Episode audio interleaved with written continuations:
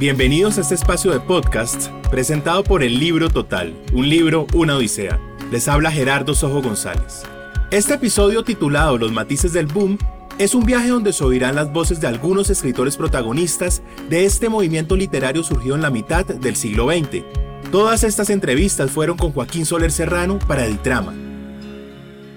El libro total habló con Juan Camilo Rincón, escritor colombiano que ha compuesto su obra estudiando el movimiento latinoamericano de la generación del 60. Rincón es autor del libro Ser colombiano es un acto de fe, historias de Jorge Luis Borges y Colombia, y de la obra Viaje al corazón de Cortázar. En varias ocasiones ha dedicado su espacio en el tiempo para ahondar en los avatares de las letras de nuestro continente. Hay algo muy divertido que es como un Gerardo en leer textos de esa época, es que de pronto uno, alguien cuenta la historia de un amor en una playa en el Caribe y mientras que va caminando encuentra olivos. Pues vos y yo sabemos que aquí no hay olivos, ¿no? Entonces era ese tema de traerle la Europa para acá.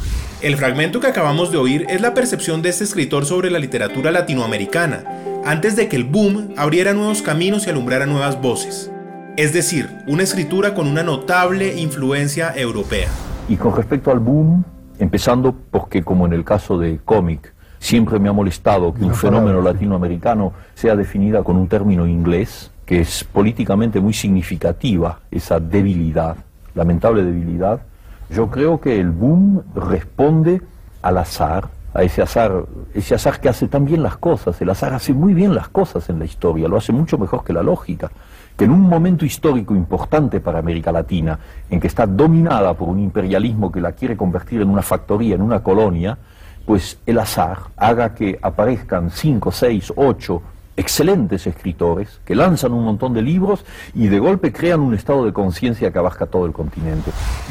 En este caso, Julio Cortázar habla del azar del boom latinoamericano, maravilloso azar que marcó una nueva literatura, dinamizó las letras del continente para perpetuar un movimiento que hoy en día sigue siendo un misterio que habita en el corazón de quien lo aborda. Bueno, yo creo que el boom no existe, sí creo que el boom es una, una nebulosa que nunca nadie supo muy bien qué cosa era, ¿no?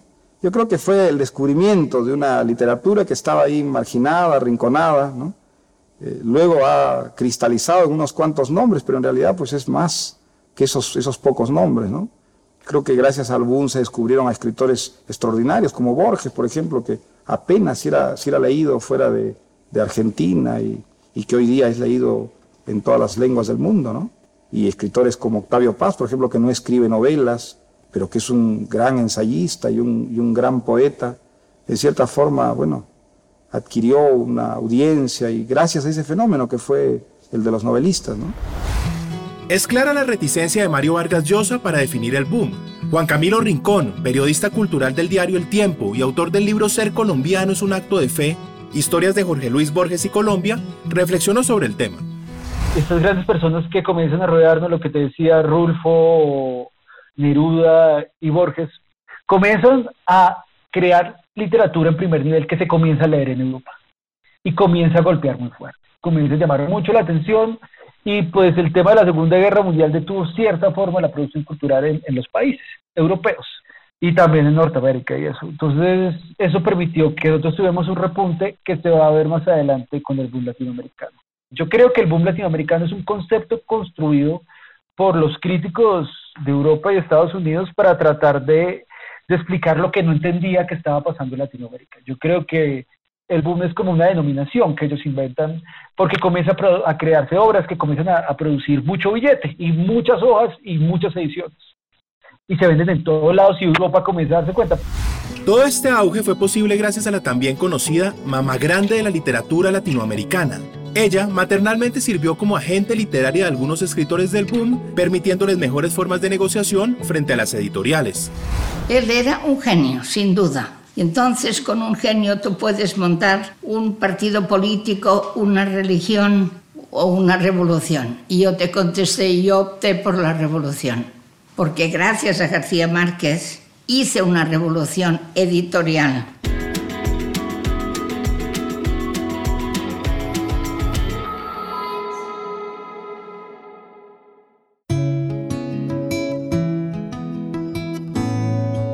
Había un tema que realmente me obsedió siempre, que es la presencia de este personaje real, que fue el iniciador del movimiento de independencia en el Paraguay, José Gaspar de Francia, que fue luego dictador, y que se anuncia ya en uno de mis libros, en uno de mis primeros libros, porque este personaje es una especie de mito que ha sido, este, que está encarnado, que está realmente muy eh, internalizado en la conciencia o en la subconsciencia de la colectividad paraguaya.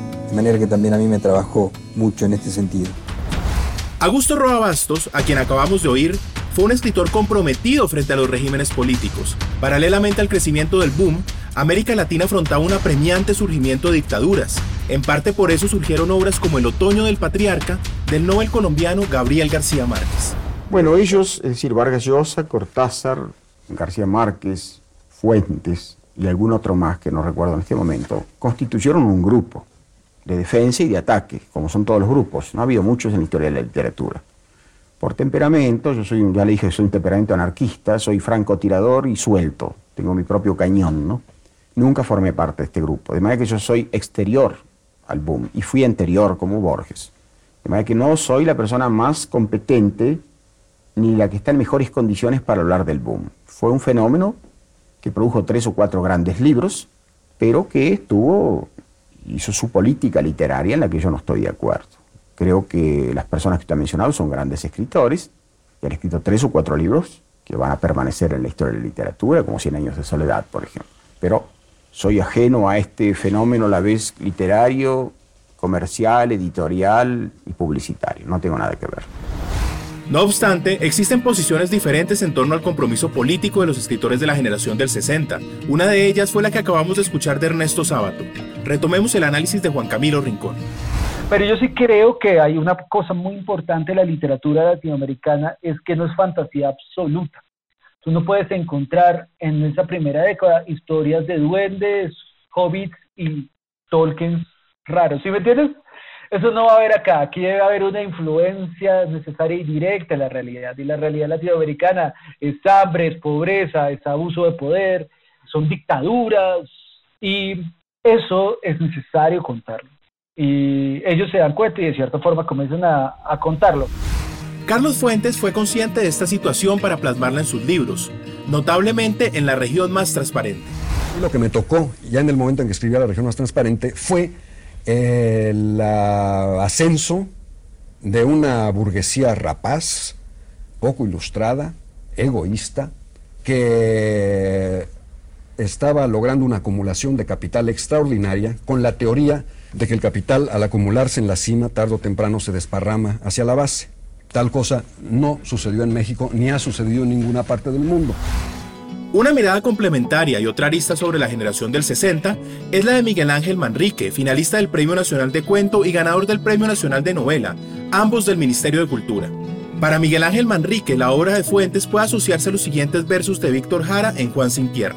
Abro comillas. Mi padre fue peón de Hacienda y yo un revolucionario. Mis hijos pusieron tienda y mi nieto es funcionario. Cierro comillas la segunda mirada que puedo dar es la forma grande como América Latina entra en la modernidad cultural, es decir, le puede ofrecer algo al mundo que no sea tragedia, que no sea violencia, que no sea coca, que no sea mm, eh, dictadura, por ejemplo. De manera que el boom cumplió funciones colaterales y esa es una de las razones por las que marcó un hito literario. Entonces yo creo que ahí salimos de nuestra minoría de edad poco para citar a Kant, y alcanzamos la mayoría de edad literaria.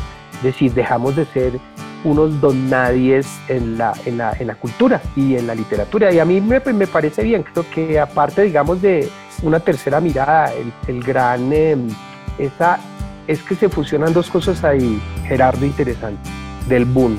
La literatura comercial, o sea, cómo estas, estos autores se vuelven bestseller. Fiados de Soledad es un bestseller pero es también literatura, no, no es literatura solo de consumo, no se hace por un rato, no es coyuntural, sino es Dan Brown. Ciudad de Soledad es una potente obra literaria que influye en todos los países del mundo, está traducida creo que casi a todos los idiomas, influye a, escritores europeos, influye a escritores los ingleses, norteamericanos, orientales, ¿no? de Japón, de China, ¿cierto? incluye autores latinoamericanos. Es en el boom latinoamericano donde se va a expresar todo ese potencial que estaba acumulado y creo que, que los escritores latinoamericanos la hicieron muy bien, todos, sin lugar a dudas.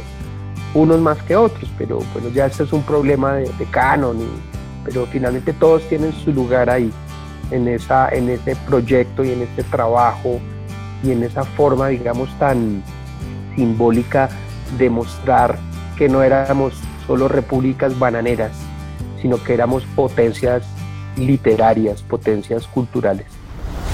Aparte de constituirse por un sin igual abanico que interesará a cualquier lector, el boom latinoamericano es un rito de paso que dejó un atenuante en las letras. Leerlo se vuelve imprescindible si buscamos lectores más críticos y per se mejor literatura. Recuerden que el libro total es la biblioteca digital más grande de América Latina, comprendiendo más de 50.000 títulos, algunos en diferentes idiomas y otros en audiolibros. Todo esto puede abordarse gratuitamente y sin publicidad. Con este podcast colindan las investigaciones de Juan Gustavo Cobo Borda sobre Gabriel García Márquez y diferentes investigaciones de prensa elaboradas por investigadores de la biblioteca. No se olviden, todo está en la aplicación y en la página web del Libro Total. No dejen de escuchar esta serie de podcast de la Fundación El Libro Total, un libro, una odisea. Les habló Gerardo Sojo González. Larga vida y hasta el próximo párrafo.